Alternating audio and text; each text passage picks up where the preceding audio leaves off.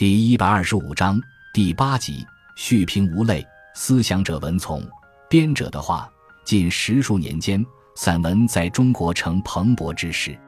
若按写作者的身份划分，大致可分为作家散文和学者散文。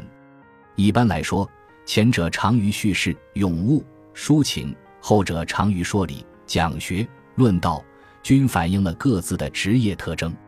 然而，我们发现，不论在作家中还是在学者中，都有为数不甚多的若干作者，他们的散文显现出了某种共同的品格，使我们难以根据职业将之归入作家散文或学者散文之列。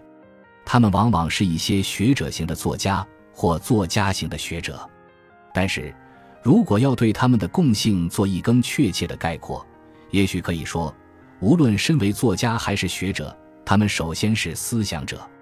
所谓思想者，是指第一，拥有既具根本性又真正属于自己的问题。由于个人禀赋和经历的不同，他们所关注的问题也会不同，或社会，或文化。或人生，但必是一些具有重要精神意义的问题。同时，因为这些问题生长于他们生命历程的某个关键时刻，对他们具有命运或使命一般的重要性，所以又是真正属于他们自己的问题。正是对这些问题的不懈思考，赋予了他们的作品以一种内在的连贯性。第二，拥有既具哲学性又真正属于自己的眼光。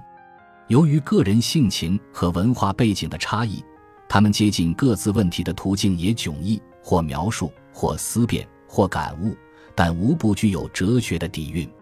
同时，这种哲学性的眼光又是真正属于他们自己的，体现了个人看世界的独特角度和方式，并且在一定程度上还决定了个人的语言风格。思想者文从。旨在汇集具有上述品格，并且在读者中也已产生相当影响的作者的散文作品，按作者单独成书，陆续出版。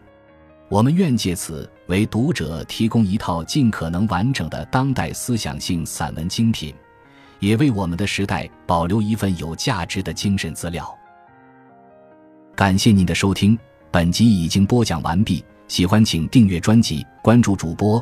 主页更多精彩内容等着你。